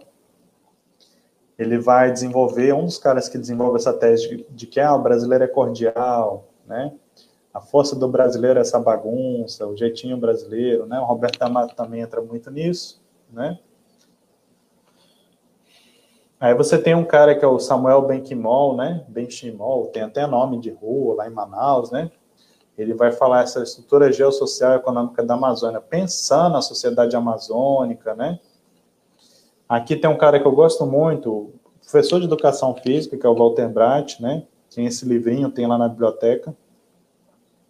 Sociologia crítica do esporte. Então, você como professor de educação física pode pesquisar sociologia, sim, né? Você pode fazer um mestrado, um doutorado é, nessa área também, né? É bem interessante. Discussões riquíssimas que não deixam nada a desejar de uma discussão feita por um antropólogo, por um sociólogo, né? Os caras são bons mesmo. E aqui é um cara que a gente vai usar também, que é o Norbert Elias, processo civilizador, né? Como que os costumes foram se desenvolvendo na, na modernidade, né? Como que o esporte se desenvolveu. A gente vai trabalhar esse tema com ele, tá? Entender a formação e construção das normas sociais, da sociedade moderna, né? Da brasileira, né? Da amazônica, do esporte. São caras, alguns caras desse a gente vai estudar. Problema social e problema sociológico são coisas diferentes, tá? Sociologia, ela compreende, desvenda e explica, não sugere caminhos propriamente ditos. Você não vai ver um sociólogo falar, olha, é, aquele exemplo do nascer no Brasil, né? É, o pessoal não pode ser violento e você tem que fazer isso, isso, isso e aquilo para acabar com isso. Ele pode sugerir estratégias, tá?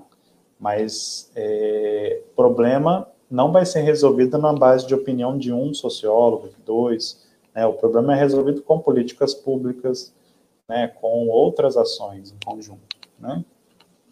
Mas a sociologia é muito importante como base qualitativa das políticas públicas, né, em busca da cidadania. E a gente ministra, eu ministro na disciplina de políticas públicas, a gente vê que a base da cidadania, que é um triângulo que se retroalimenta na verdade, é a consciência social, né?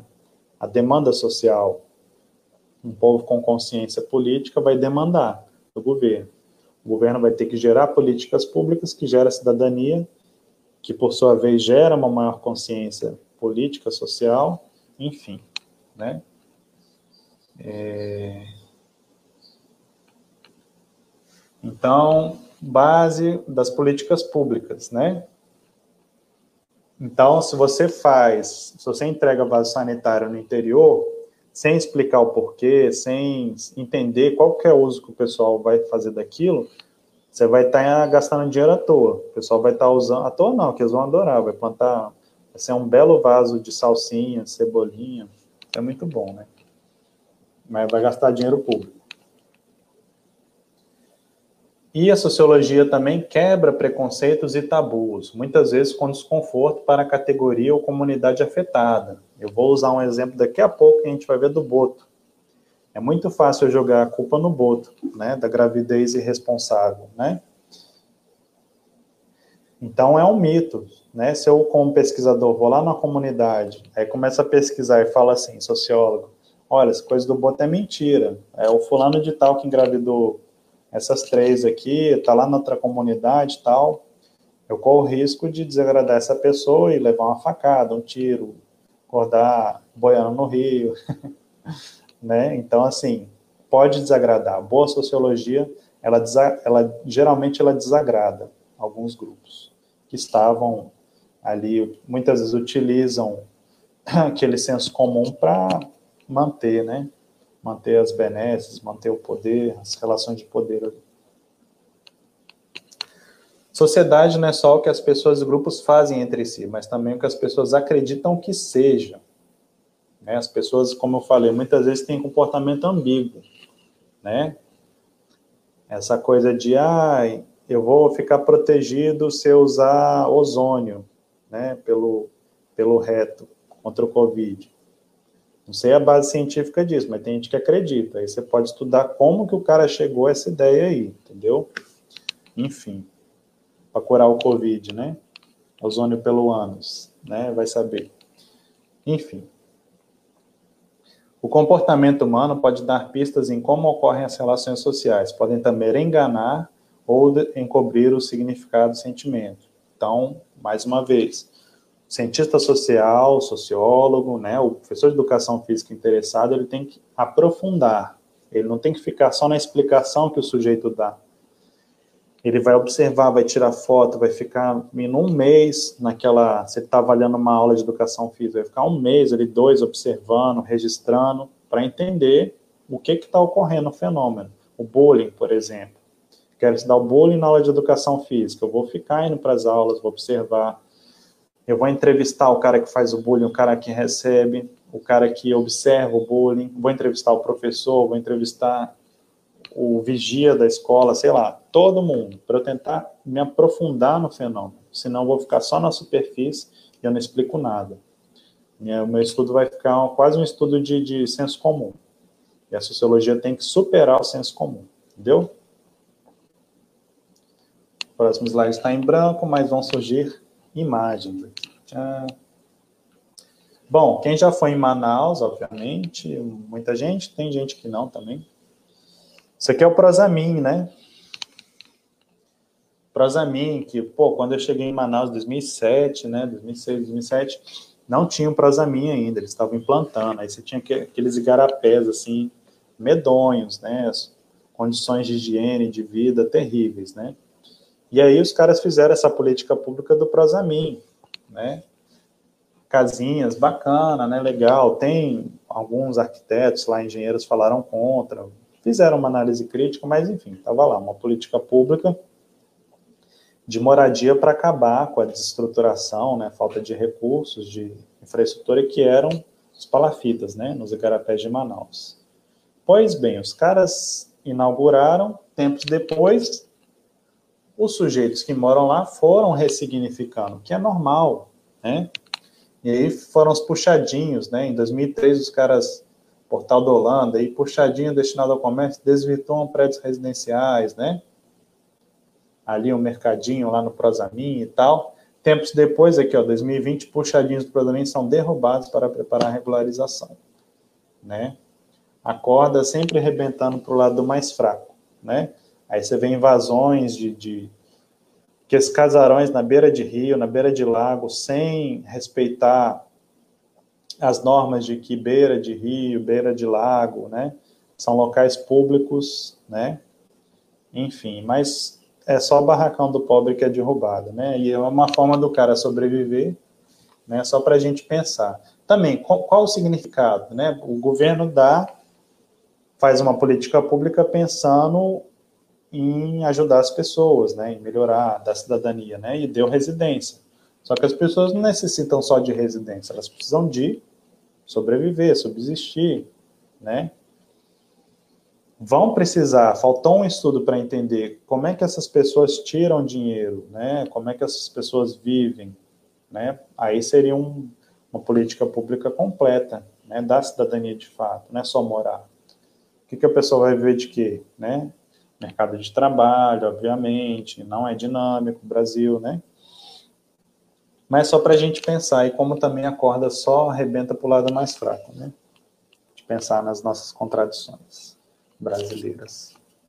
Isso aqui é no mundo, Estados Unidos, né? Festas Covid, com prêmio para quem pegar coronavírus, preocupam autoridades do Alabama, né?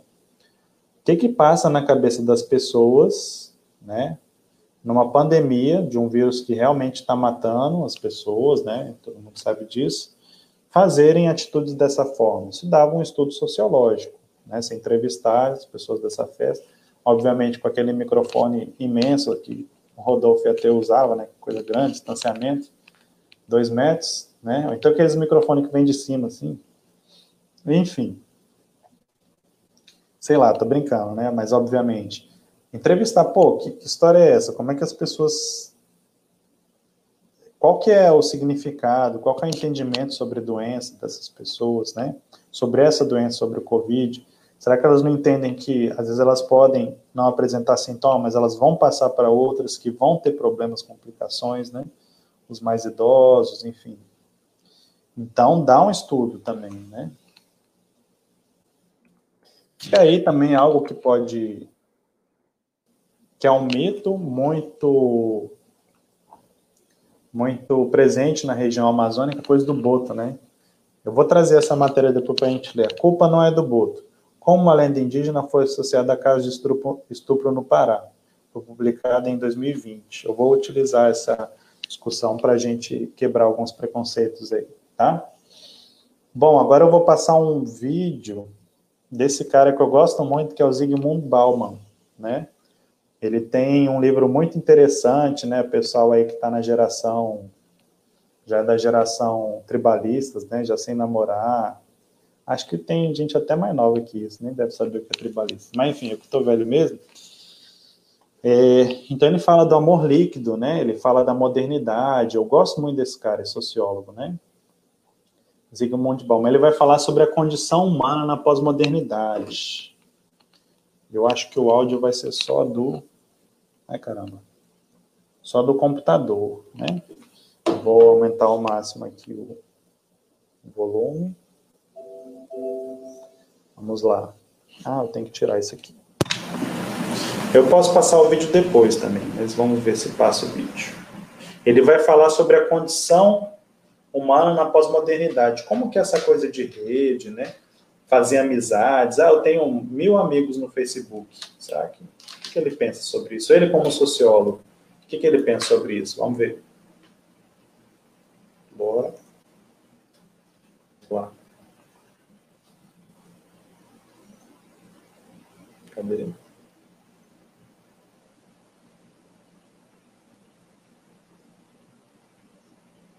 Ah, ele passou por YouTube. Nossa.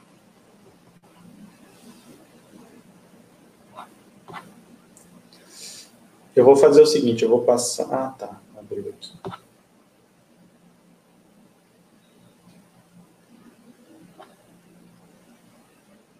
vou passar depois esse vídeo. Eu vou terminar a aula e passo melhor. É... Vamos aqui. Tá. Então, vou terminar essa aula, eu vou passar esse vídeo ainda do, do, do Zygmunt Bauman e finalizamos. Aqui tem as referências, Marconi, Vila Nova, tá?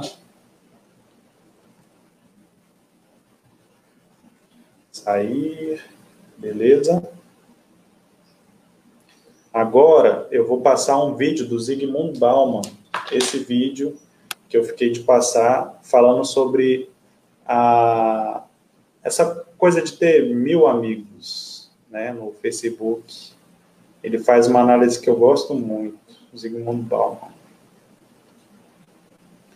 Aqui, espero que saia o, o som direitinho. Oi? Cadê?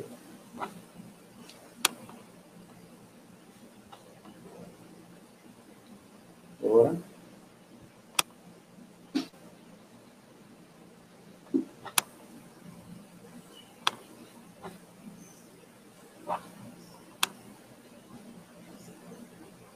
One addict of uh, Facebook uh, confided in me, not confided, he actually boasted that he made 500 friends in one day. My reply was that I live 86 years, but I can't, I don't have 500 So presumably, when I, he says friend, I say friend, you don't need this way. Of friend. Uh, I, I never had when I was young the, cultural Vou fazer o seguinte, vou botar de novo aqui para ficar melhor. Vamos ver aqui. Facilitar aqui. Aumentar.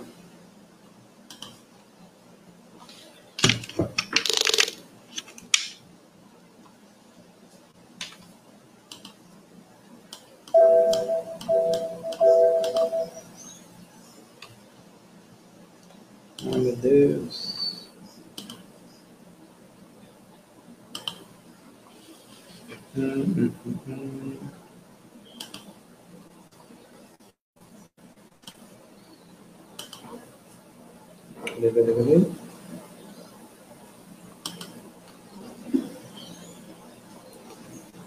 Falantes.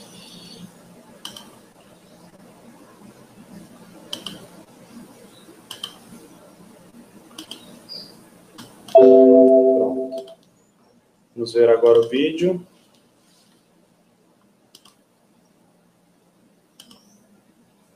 Ah, peraí, tem que botar. One addict of uh, Facebook. Peraí, um minuto. Ai, gente, desculpa aí. Cadê, cadê, cadê? Share screen.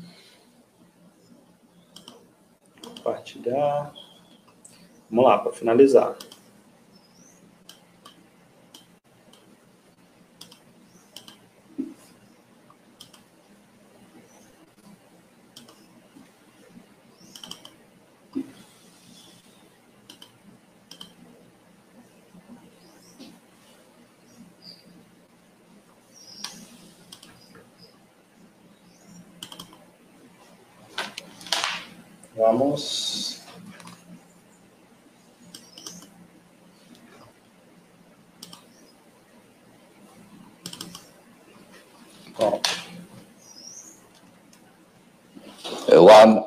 Of uh, Facebook uh, confided in me, not confided, he actually boasted to me that he made 500 friends in one day.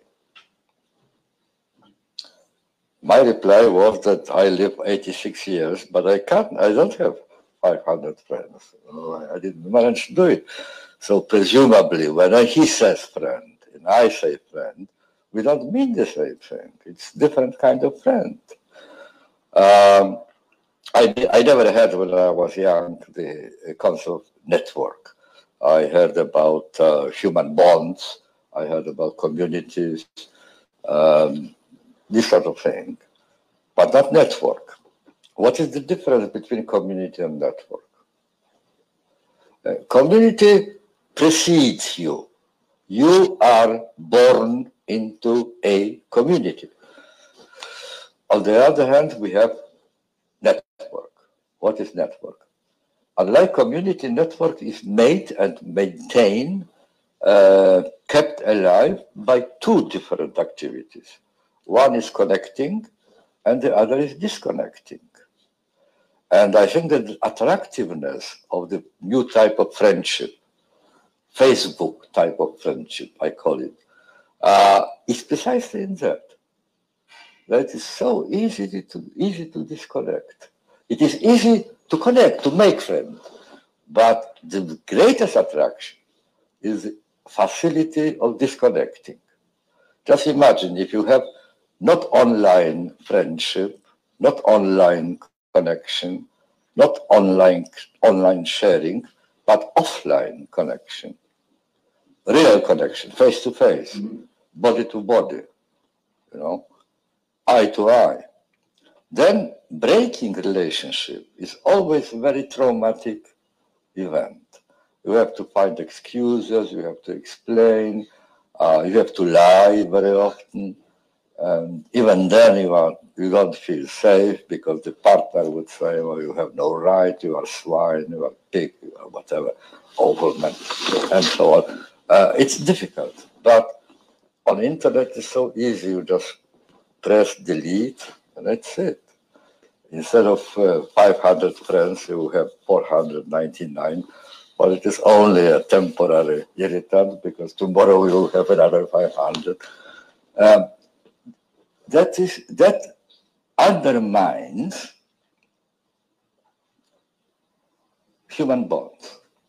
Human bonds are a mixture of blessing and a curse. Blessing, because it is really tremendously pleasurable and tremendously satisfying to have another partner uh, on whom you can rely and do something for him or for her. It's uh, something, uh, it's some uh, kind of experience which is unavailable to the Facebook friendship. So it's a blessing. And I think that very many young people don't even are they are not even aware what they lost because they never experienced this sort of situation.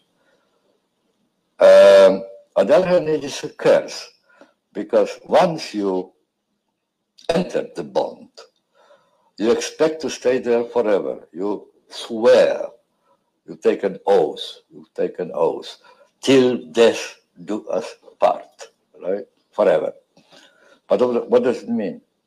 It does mean that uh, you mortgage your future.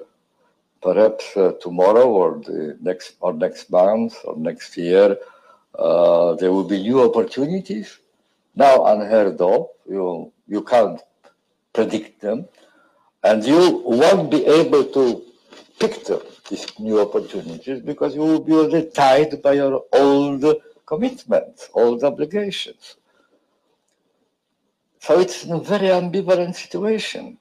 And hence, the curious phenomenon of this person, solitary person in a crowd of solitaries, right? We are all in solitude and in a crowd in the same time. That there are two essential values which are absolutely indispensable for satisfactory, satisfying, rewarding, relatively happy life. One is security, the other is freedom. You can't be happy, you can't have a decent, dignified human life in the absence of one of them, right? Uh, security without freedom is slavery. Uh, freedom without security is complete chaos, inability to do anything, plan anything, even dream about it. So you need both. The trouble, however, is that no one yet in history and in, on the planet found the golden formula, the, you know, uh, the, the, perfect mixture of uh, security and freedom. Each time you get more security, you surrender a bit of your freedom. There's no other way. Each time you get a bit more freedom, you surrender part of your security. So you gain something and you lose something.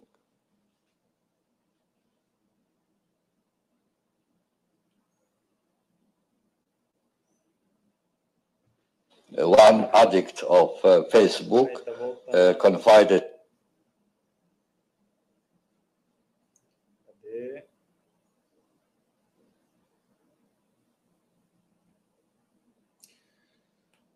Bom, depois dessa fala brilhante aí do, do Zygmunt Bauman, né? Ele trabalha muito, ele é um pensador, se eu não me engano, faleceu recentemente. Enfim, tem que dar uma olhadinha na biografia. É, mas ele fala muito dessa chamada pós-modernidade, então ele vai falar muito dessa coisa do amor líquido, né? De como os nossos valores estão se tornando cada vez mais é, sublimes e, e, e, passageiros, né? As amizades são passageiras, os amores são passageiros, assim como ele falou, né? Os laços que nos mantêm unidos são passageiros, né? Isso causa essa insegurança que ele fala aí, segurança e liberdade, né? Você não consegue ter as duas 100%. Enfim, são reflexões sociológicas, né? Esse cara, para mim, é um dos maiores pensadores aí da... Ele é o maior pensador, para mim, da sociedade moderna que a gente vive, né? O sociólogo. Mas existem outros, existem vários, pessoal. Muita boa sociologia sendo feita, é, analisando vários aspectos da sociedade, sociologias do esporte muito bem pensadas, né? Sociologias da educação física. Então, a ideia dessa aula era isso, trazer vocês para um pouco dessa discussão aí, beleza? olhando para as duas câmeras. É isso. Obrigado, valeu. E nos vemos na próxima aula aí ou nos encontros presenciais. Valeu, gente.